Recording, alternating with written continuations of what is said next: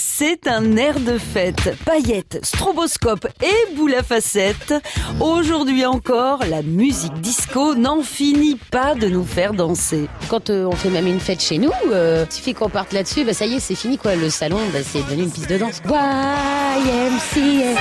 1975, l'année où le disco est entré en piste. Moi, fut un temps, j'ai connu un autre Didier, un Didier qui défiait les lois de la gravité et qui caressait des stars sans chatouillant les étoiles. Ce Didier-là, on l'appelait Didier Travolta.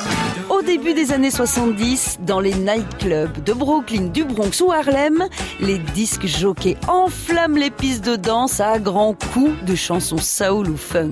Toujours en quête de groove, DJ et producteurs remixent certains titres en studio. L'objectif est d'appliquer aux morceaux des tempos obsédants et métronomiques en accentuant le duo basse-batterie pour mieux rythmer la danse. C'est le disco mix. C'est une révolution.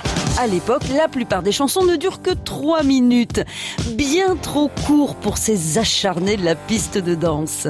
En 75, un jeune DJ moustachu Tom Moulton transforme et allonge le titre Never Can Say Goodbye de Gloria Gaynor. Il invente par la même occasion le Maxi 45 tours. Après la sortie du film Saturday Night Fever, le disco devient aussi un mode de vie. Sa bande originale est l'un des albums les plus vendus de tous les temps, avec 25 millions de copies. Saturday Night Fever was a dark tale of a dead-end kid who seeks glory on the dance floor. I love to watch you dance, Tony. Saturday Night Fever. Il n'y a qu'à tendre l'oreille. Daft Punk, Mathieu Chédid ou Corinne, la toute nouvelle égérie française, continue à faire chauffer le dance floor. Le disco n'a pas dit son dernier mot et c'est tant mieux. 40 ans plus tard, la fièvre n'est toujours pas retombée.